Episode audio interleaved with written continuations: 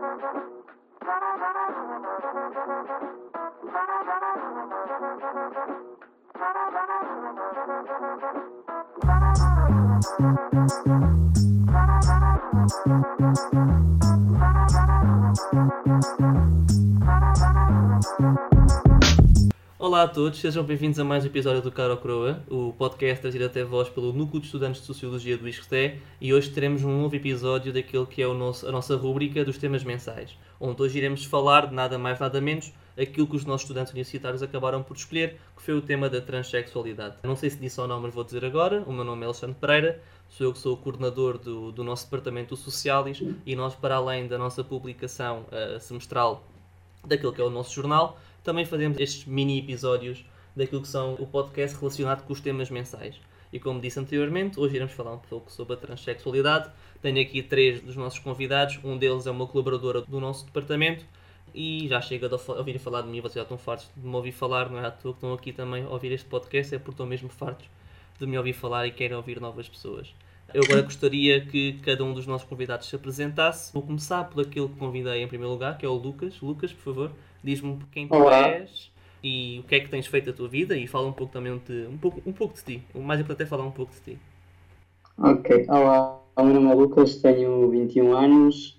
Neste momento estou a morar em Braga, já não estou a estudar, só trabalho. Trabalho na restauração já há coisa de dois ou três anos não tenho feito muita coisa para além disso, cada quarentena, confinamento, não fazer muita coisa.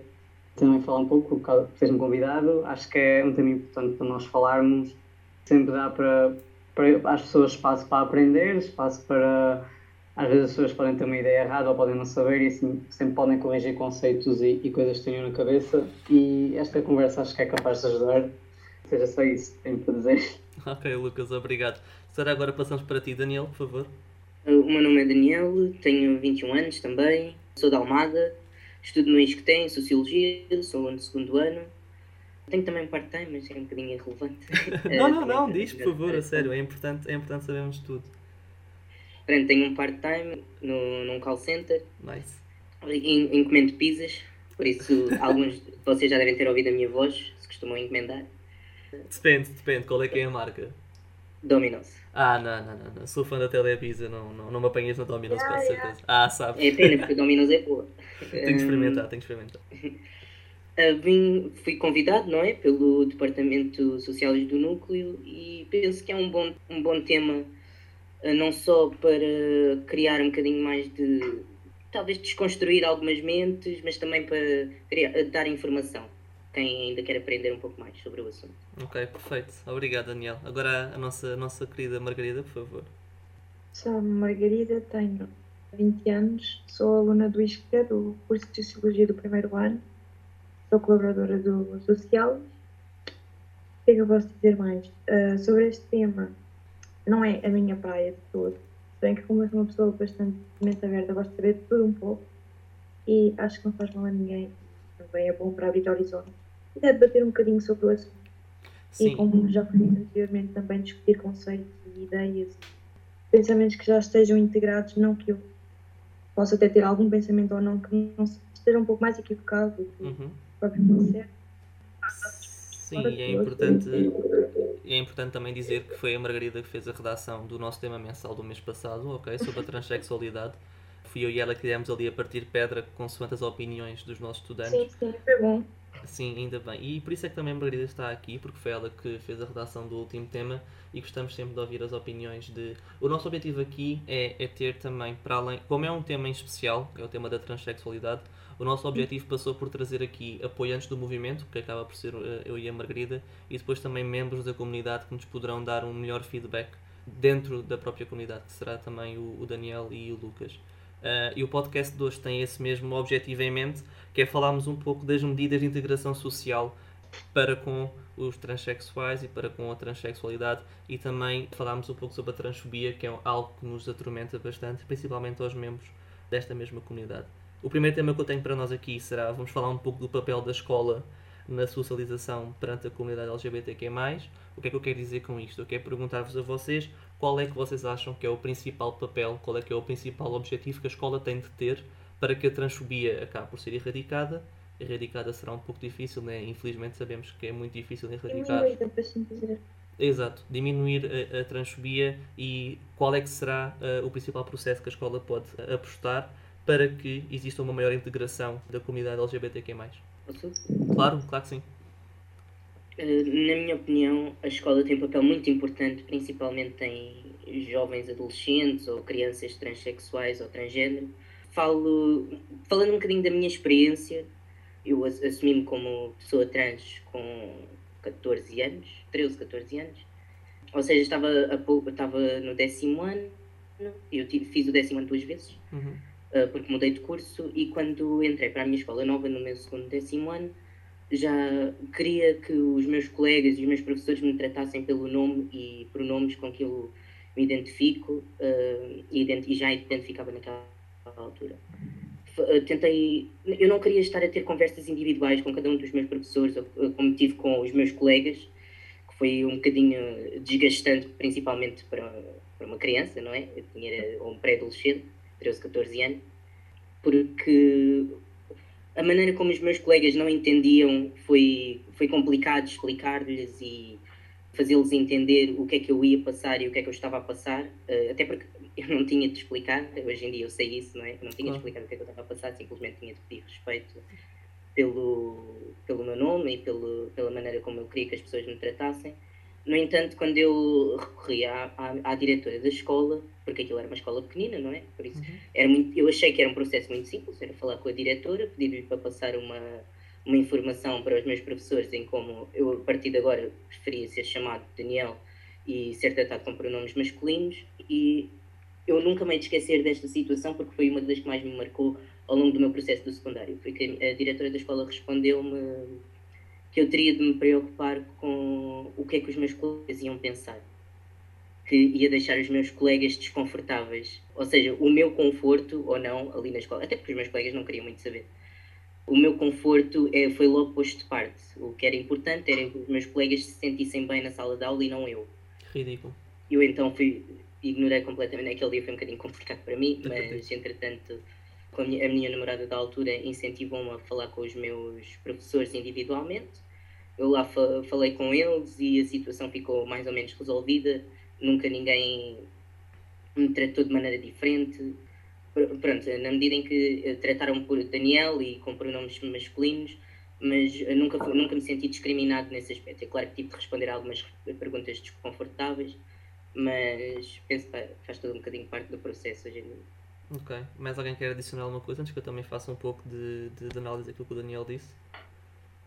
Um, eu posso falar um bocadinho sobre a minha experiência também. É um pouco semelhante ao do Daniel. Acho, uhum. acho que nós, de certa maneira, acabamos de passar pela quase a mesma coisa na escola, porque da maneira em que a escola, supostamente, eles deviam incluir conversa sobre a comunidade LGBT, LGBT em algumas aulas de formação cívica, por exemplo. Sim, sim, sim. Porque acho que passa um bocadinho por aí. As pessoas podiam abordar mais esse assunto e depois quando nós temos algum problema, temos algum... aparece de repente uma pessoa trans na escola, ninguém sabe como é que há de abordar. Por exemplo, eu fui para, a psicóloga na escola para falar sobre isso e ela na altura ela não percebia muito bem, mas ela aprendeu comigo e eu aprendi com ela certas coisas e ela foi das pessoas que me ajudou mais. Na altura eu estava no 12 ano e ela hum, te, tentou ajudar-me, só que ela não quis falar com os professores por vários motivos. Disse que, como já era 12 ano, ela não queria que eu tivesse a passar por esse processo demoroso e já estava a acabar o ano, não queria que eu tivesse a passar por esse processo de estar a falar com as pessoas e depois as pessoas não iam compreender e que iam fazer perguntas invasivas sobre mim e que eu se calhar não ia querer lidar com. E também porque ela sabia que a maior parte dos pessoas eram transfóbicos e ela não queria que eu passasse por isso. E disse se eu não me importasse, se eu fizesse mesmo questão, que ela ia falar, mas se eu não me importasse, para aguentar o resto do ano, que era para aí meio ano, e depois basicamente nunca saí mais da escola porque ia acabar aí, por isso já não havia problema nenhum. E eu percebi o lado dela e acabei por seguir o conselho dela e foi mais fácil para mim mas eu tinha falado já com alguns colegas, também passei, uh, que não foi fácil, porque a maior parte não percebia, tive só dois ou três amigos meus que realmente percebiam e respeitavam, porque de resto não, não valia a pena falar, ainda por cima é uma região interior, Uhum. as pessoas são muito mente fechadas lá, não, não havia nada a fazer ali. Eu acabei por desistir simplesmente e falei com quem tinha de falar, que eram as pessoas próximas e o resto fingi que não existia, porque era uma luta que eu não ia ganhar e acho que é assim que muita gente, de, quando somos daquela idade, 13, 14, 15, 16, no meu caso, nós não vamos lidar com isso, não, não vale a pena, é uma luta que nós não vamos ganhar nesse sentido, pelo menos foi isso que eu senti e sinto que é, que é isso que muita gente da minha idade, quando passa por isso, pensa e sente. Porque a escola não está a ter o papel de ensinar aos alunos a diferença. Nós ensinamos a seguir um padrão, mas eles não chegam à diferença e depois a escola não consegue também desconstruir uma coisa que já vem de casa, porque esta situação, os alunos não entram na escola e tal, são transfóbicos, não, não, não isso vem de trás, vem, das, vem de casa, a Sim, escola sim. não consegue entrar em casa, por isso acho que passa um bocadinho também por aí. Por aí. E uma coisa que me custa. E uma coisa... Claro que sim, Daniel, claro que sim, força. A escola, eu, só, eu concordo com o Lucas, a escola não, não consegue desconstruir o que vem de casa. Uhum. mas Era aí que eu ia pegar a seguir, sim, sim. Nós, quando vamos, nós andamos na escola, não é? Sim. Na escolaridade obrigatória para aprender. Claro. Na minha opinião, eu acho que a escola deve ter um papel um bocadinho mais vá, assertivo quanto a, a isto de ensinar a diferença, como o Lucas disse. Uhum. Não podem simplesmente achar isto vai ser difícil, por isso vamos ficar quietos, vamos deixar, a- vamos deixar as pessoas crescerem a pensar que a escola não quer saber deles, porque foi o que eu e o Lucas passámos, não é? Que Uhum. as pessoas trans não importam, o nosso conforto não importa, o que importa são as pessoas ditas normais, não é? Pronto, eu não gosto de usar muito o termo normal, mas eh, entendem o que eu quero. Sim, sim, o que eu sim, Sim, a escola tem, tem de ter um, um papel diferente, não pode simplesmente deixar passar estas situações. Completamente. Margarida, queres adicionar alguma coisa antes, que eu faça, antes de fazer o remate para passarmos ao próximo tema? Dado os testemunhos. Sim, eu, também, eu acho que estás um pouco na mesma posição que eu, que estamos um bocado chocados que Sim, sim. é, é. É, como não estamos propriamente no lugar deles, podemos fazer uma visão de fora, não é? Uhum. Como já foi dito, a escola não é, o- não é o principal núcleo onde se vai aprender essas coisas. É a família a base da socialização, por assim dizer, ou seja, todas as ideias que uma criança tem ou terá ou aprenderá será então na base da família, porque é precisamente na altura da criança, do crescimento, que se vão colocando as ideias na cabeça dela e ela vai crescendo em torno dessas ideias. Uhum. E eu penso que a partir do momento, não é? porque não podemos controlar quais são as ideias são introduzidas na cabeça da criança em cada família, não é? Isso não nos diz respeito, mas penso que a partir do momento que haja várias facetas a nível de inserção de ideias, ou uns pais mais transfóbicos ou homofóbicos, ou racistas que introduzam essa ideia, ou, ou uns pais mais libertistas que introduzam outra ideia, e caso exista crianças, porque há, hum, com ideias mais neste caso transfóbicas, que vejam o, o que é fora do normal, entre aspas, Uhum. como um perigo, por assim dizer. Eu penso que a escola é um, tem um papel importante na vida da criança,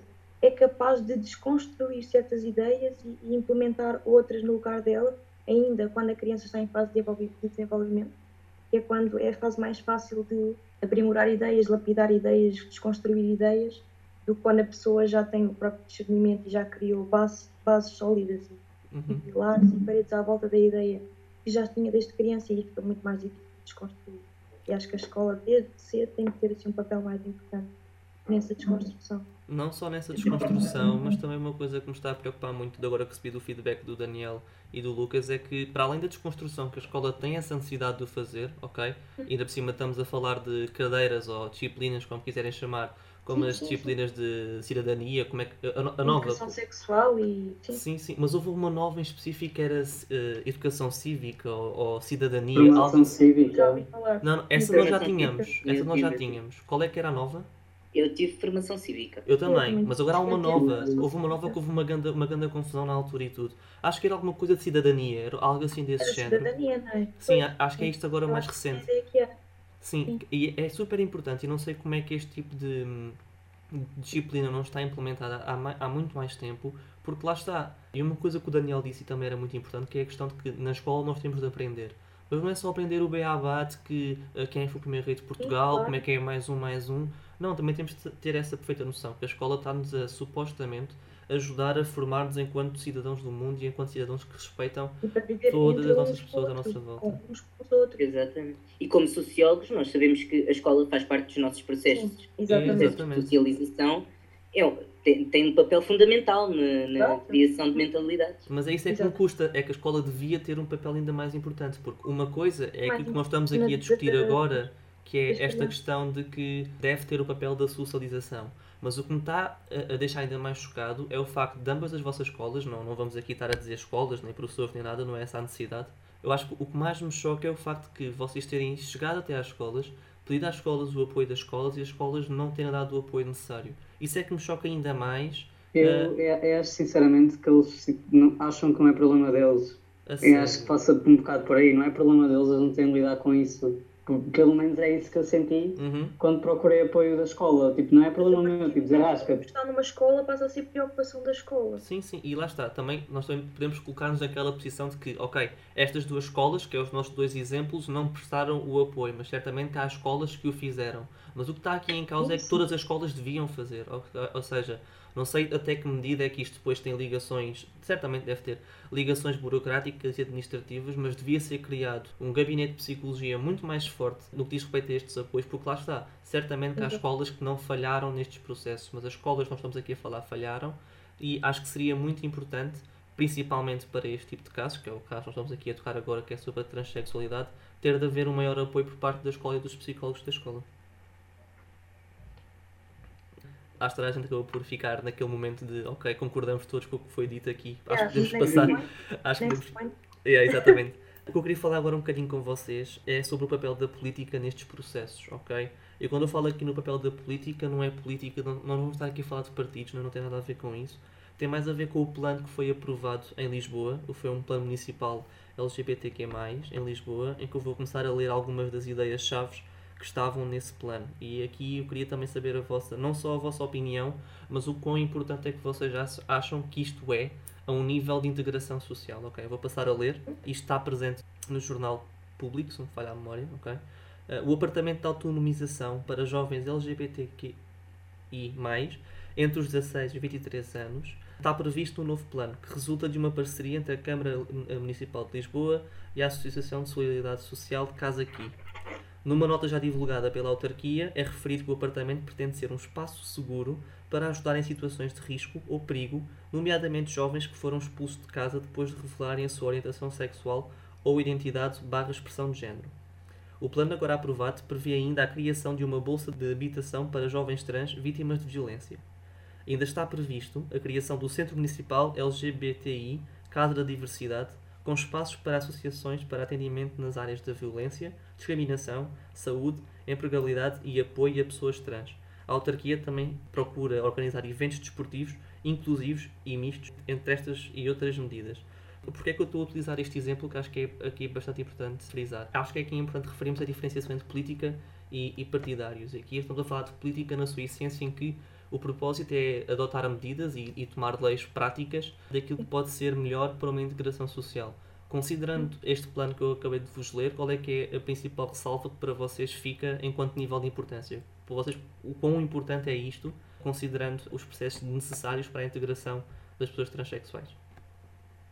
Eu achei interessante hum, a parte em que eles criam casas, não é? Uhum. Para, Uhum. como abrigo, abrigo para as pessoas que são expulsas de casa, que é muito fácil dentro da comunidade conhecermos pessoas que vivem ou já viveram em situações frágeis em casa ou que se viram em situações pouco seguras em casa por causa da sua sexualidade, orientação de género, orientação, eh, identidade de género. Uhum. É uma dentro da comunidade LGBT e sendo ainda um assunto que já, já é cada vez mais e tem cada vez mais visibilidade, mas mesmo assim ainda existe muito preconceito Uhum. e é muito fácil as pessoas eh, terem pouco acesso a segurança, a serviços de saúde, a bons ambientes em casa. Eu achei interessante o, o programa, eu ainda não li, não, não li por completo o, o Basta só todo, mas- procurarem, quem estiver interessado é só mesmo procurar Plano Municipal da Câmara Municipal de Lisboa LGBTQ e aparece logo como um dos primeiros, um dos primeiros separadores foi no o Google. primeiro município mesmo a ter um plano LGBTQ. Diz, desculpa. Foi mesmo, foi mesmo o primeiro município a ter Ok, um, perfeito. um plano municipal LGBT. Desculpa, Daniel, continua assim. Não, não, eh, e e também é interessante isso, é ser o primeiro em Uhum. 2021, É, né? quando É pessoas. Antes, antes tarde do que. se- eh, Como é que Claro, se diz? antes Eh, tarde do que nunca, Antes exato. de tarde, antes de Antes tarde, do que É. nunca, exatamente. Mas parece-me um bocadinho tarde, não é? Uhum. Em 2021, quando já existe tanta conversa sobre o preconceito, sobre pessoas LGBT, sobre tudo, pronto, todas estas coisas relacionadas com a comunidade, Uhum. Só agora é que existe um programa para a integração destas pessoas. É mesmo. É, acaba por chocar-nos um pouco. Lucas, queres dar o teu parecer?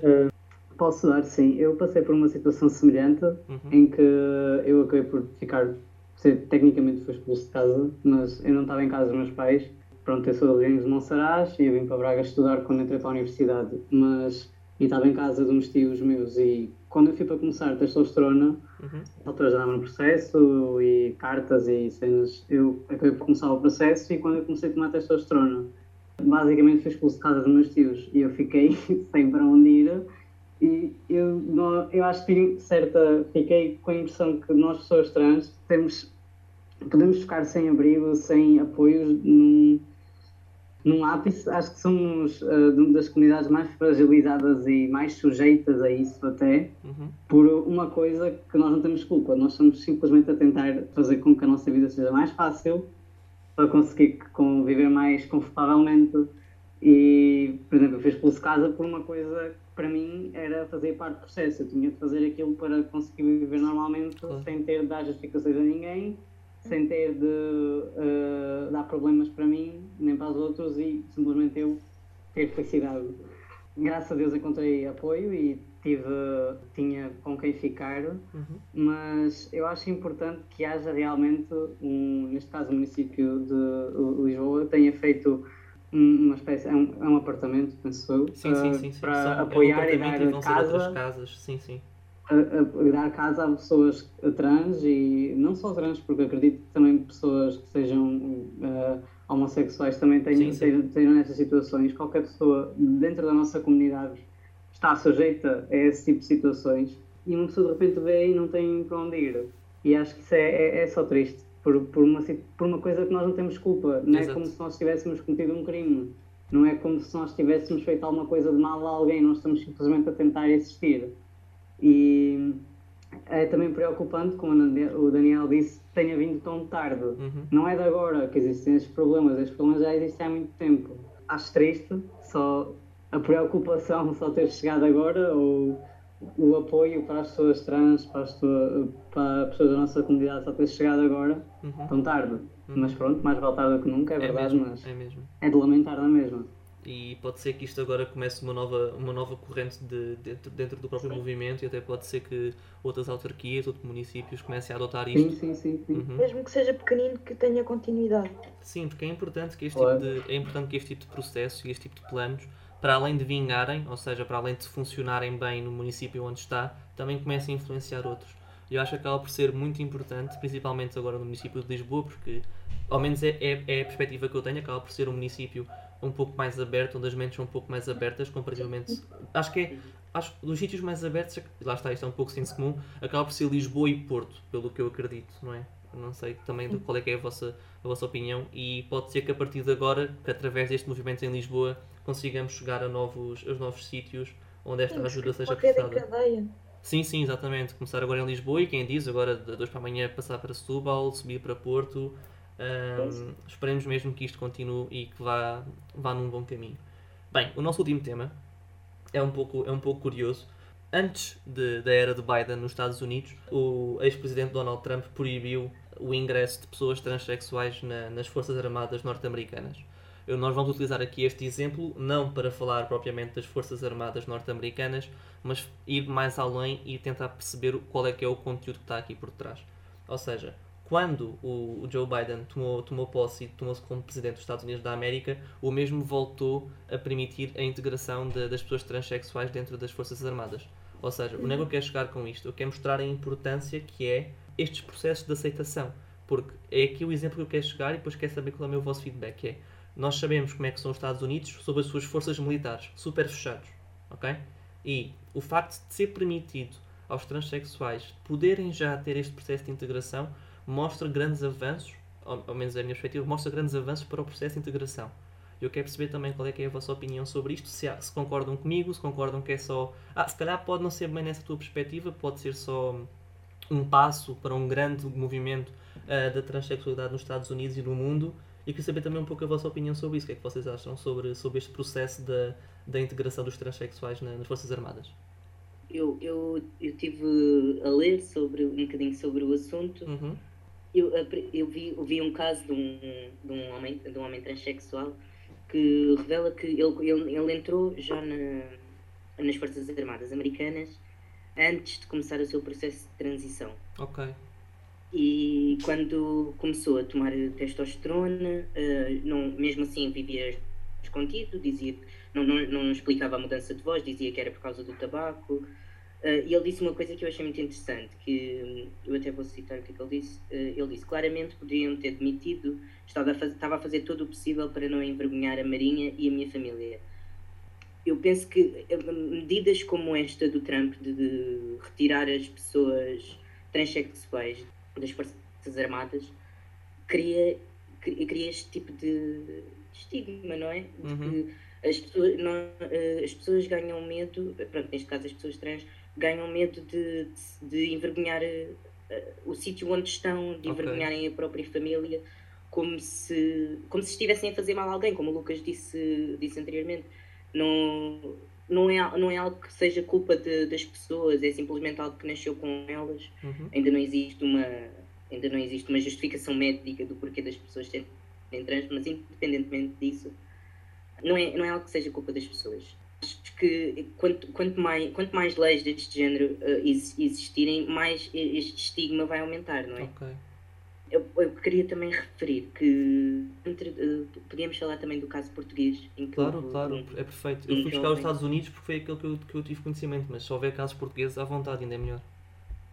Há, há sim, há, houve há pouco tempo um, um rapaz transexual que foi fazer queixa e escreveu até um. Escreveu não, eh, foi entrevistado para um artigo de um jornal uhum. por ter sido discriminado e impedido de entrar no, no exército o rapaz disse que ele tinha boas notas, tinha, fez todos os testes de, para de admissão e passou a todos, mas quando foi fazer os exames físicos uh, e disse que era transexual, uh, disseram que ele não podia continuar, não podia continuar os processos de candidatura. Ou seja, a partir desse momento, quem que o excluem por, por dizer que é transexual, podemos logo dizer que é discriminação, não é? Sim. Entretanto, oficialmente declararam que ele tinha hipogonadismo, que é uma deficiência associada à testosterona, que basicamente a Marinha, a Marinha, a Marinha não, o Exército Português diz que por o jovem ser transexual terá deficiência de hormonas, de hormonas masculinas, a testosterona, não consegue produzir suficiente, e, e é verdade, nunca, nunca eu como rapaz transexual vou produzir o mesmo que qualquer outro rapaz cisgênero, no entanto, os níveis de testosterona é suposto serem os normais, as idades em que nos encontramos. Por isso é que nós somos acompanhados por médicos a vida toda. Não existe um porquê de, do exército, neste caso, ter eh, discriminado o rapaz e de o ter impedido de entrar no exército, porque o, o normal, o, eu tive esta conversa com a minha mãe por acaso há pouco tempo, uhum. de o que as pessoas normalmente dizem é que, ah, uh, como é um rapaz transexual, não terá as mesmas capacidades que um rapaz cisgênero. Mas este rapaz provou que não. Ele fez os testes, passou a todos, teve boas notas, ou seja, ele tinha todos os critérios para entrar. Para entrar. Simples, só foi impedido de entrar por ser transexual. Isto acaba com os, os argumentos de discriminação, Exato. não é?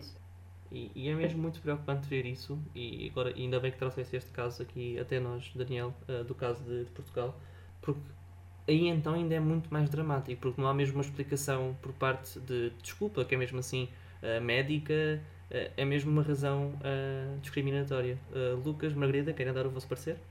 Sim, um, relativamente aos Estados Unidos, sempre também do, do, que já li, já li alguns testemunhos até de algumas pessoas, não tenho assim nada agora em concreto, já, já foram alguns testemunhos foram ao longo do tempo.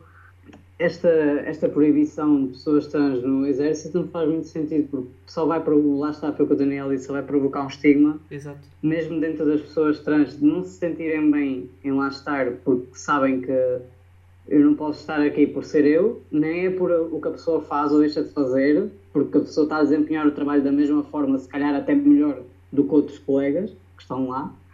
Simplesmente a pessoa não pode estar lá porque é trans e acabou, não tem outra explicação. Não há uma explicação, é, exato.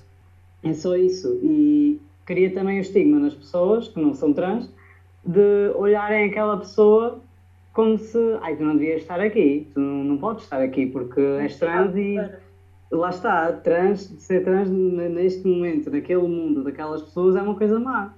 Porque decidiram que devia ser proibido e isso não pode ser. Acho que não podem fazer leis simplesmente a proibir a pessoa A, B, C ou D de entrar num certo espaço ou de estar num, num certo mundo, vou dizer mundo entre aspas, Uhum.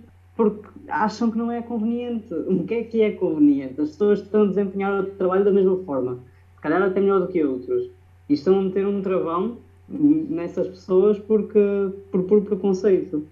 Essas coisas não deviam ser sequer aceitáveis. E o poder que o presidente nos Estados Unidos e que hum, a comandita do presidente dos Estados Unidos tem é demasiado, é, é ridículo. Porque ele diz e acontece, no dia a seguir está feito. Não, aqui, eu sinto que aqui, pelo menos em Portugal, né, o presidente faz, quer e acontece. Acho que tem que ter um apoio primeiro, antes de acontecer alguma coisa.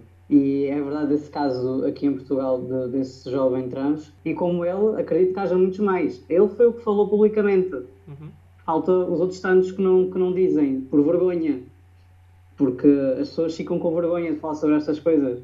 Porque da maneira como, que falar, como falaram com esse rapaz, que nós não sabemos como é que falaram com ele diretamente quando lhe disseram, olha, não podes, mas também devem ter falado com outros miúdos, de- da mesma maneira igual ou pior, dizerem que não podiam ingressar no exército por serem trans. Eu acredito que seja verdade, que eles fazem isso não só a esse, mas a muitos mais. Muitos mais, sim. E isso é, isso é gravíssimo porque nós não temos nada a dizer que uma pessoa trans não pode ingressar no exército.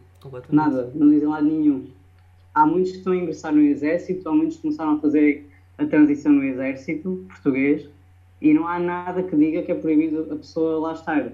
Então, porquê é que as pessoas inventam essas leis, esses procedimentos que não existem só para barrar as pessoas à porta de um sonho? Porque para muitas pessoas entrar no exército, fazer serviço militar é um sonho para as pessoas e se as pessoas têm capacidades e têm corpo para fazer isso, devem fazê-lo. Porque é que as pessoas sentem necessidade de cortar as pernas às pessoas? É mesmo. Por, por preconceito. Exatamente por não haver, eh, não haver justificação é que escreveram que era porque ele tinha uma deficiência associada à testosterona. Eles tinham Eles de nem sabem, que nem, nem sabem se a pessoa consegue ou não. Sim, eles tinham de justificar, eh, eles não, simples, um, o exército não podia escrever em nenhum relatório que o rapaz foi eliminado por ser transexual, porque aí eles iam estar a escrever que eram transfóbicos. Por isso eles tiveram de arranjar alguma maneira para contornar a situação. Exato. E utilizaram o apoio, o apoio su- supostamente médico para que isso acontecesse. Margarida, queres adicionar alguma coisa? Estive aqui a ver o, o, o, artigo Sim. no Diário de Notícias, pelo menos é onde aparece, Uhum. e achei na, na notícia do Biden que há uma parte em que ele diz que a América é mais forte internamente e no mundo todo quando é inclusiva. E eu acho que esta parte da inclusão e eh, no facto de uma força inclusiva é uma força mais eficaz, eu acho que é um ponto de vista que ele tem que é, que é um, um ponto de partida para a base na inclusão de- desta comunidade. Sim, sim. Porque realmente é verdade, a inclusão é quando tu incluís tudo, eh, o que é fora, por assim dizer, do normal e o que é normal, aí é que tu consegues literalmente colocar a eficácia e colocar o controle e colocar um bem-estar e uma boa vivência para as pessoas todas, e aí é que tu consegues realmente tornar um país mais forte e não com diversas minorias e apenas escolheres umas pessoas e outras que achas que vão fazer a America Great Again, Exato. neste caso. E acaba por ser bastante gratificante ter visto estas, estas alterações a acontecerem, porque acho pode. que é um, um bom, um bom passo. Sim, sim, sim. Para além de ser um bom passo, e eu não sei qual é depois qual é que é o panorama geral das outras Forças Armadas, outros países, mas lá está.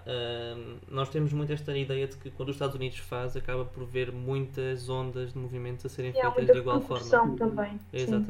Epá, e e a, minha, a, minha, a minha gratificação perante isto é que pode ser que, considerando que há países que isto continua a acontecer, temos agora o caso de Portugal, com o testemunho que foi prestado pelo Daniel, pode ser que de agora para a frente tenhamos um, um novo horizonte de esperança e pode ser que agora que novas medidas sejam implementadas e acho que é isso que é o mais importante que nós podemos retirar aqui desta conversa, que é aquilo que nós fomos aqui falando foi que a escola pode fazer o melhor papel.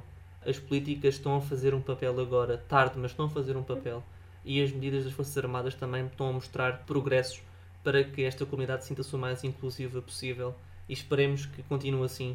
Esperemos que estas medidas, como tenho, tenho, tenho vindo a dizer até agora, sejam o catalisador-chave para que toda a comunidade LGBTQ se sinta incluída, se sinta bem e se sinta o mais confortável possível.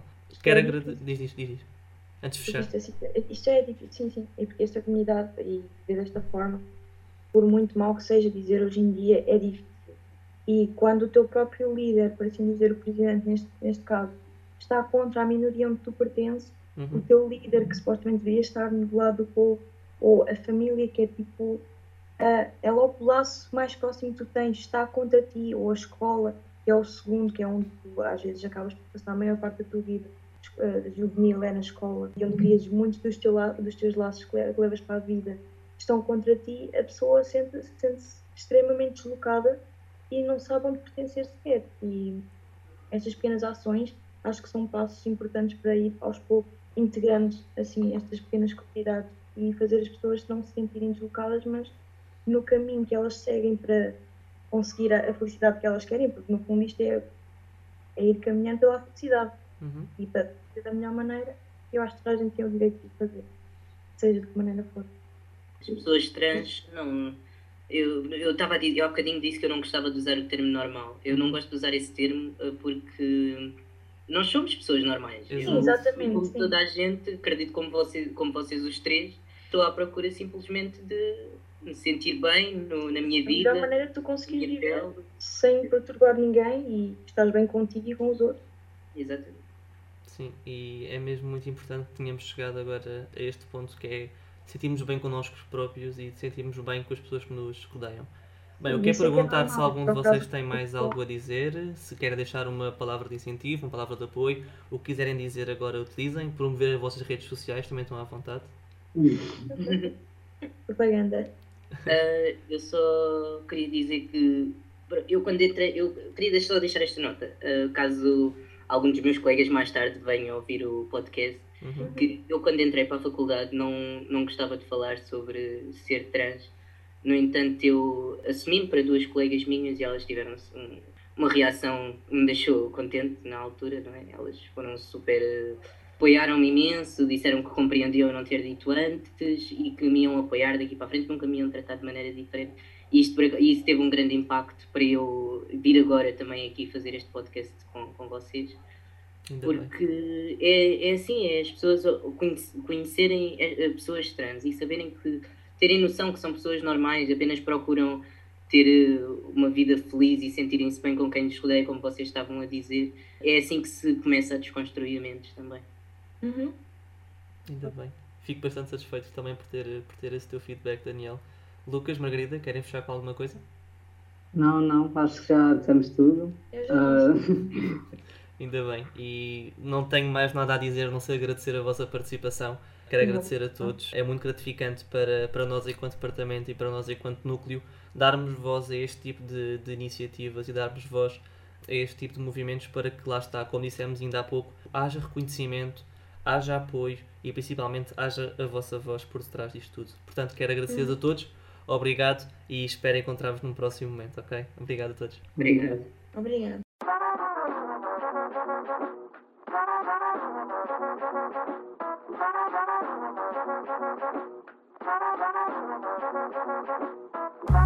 Thank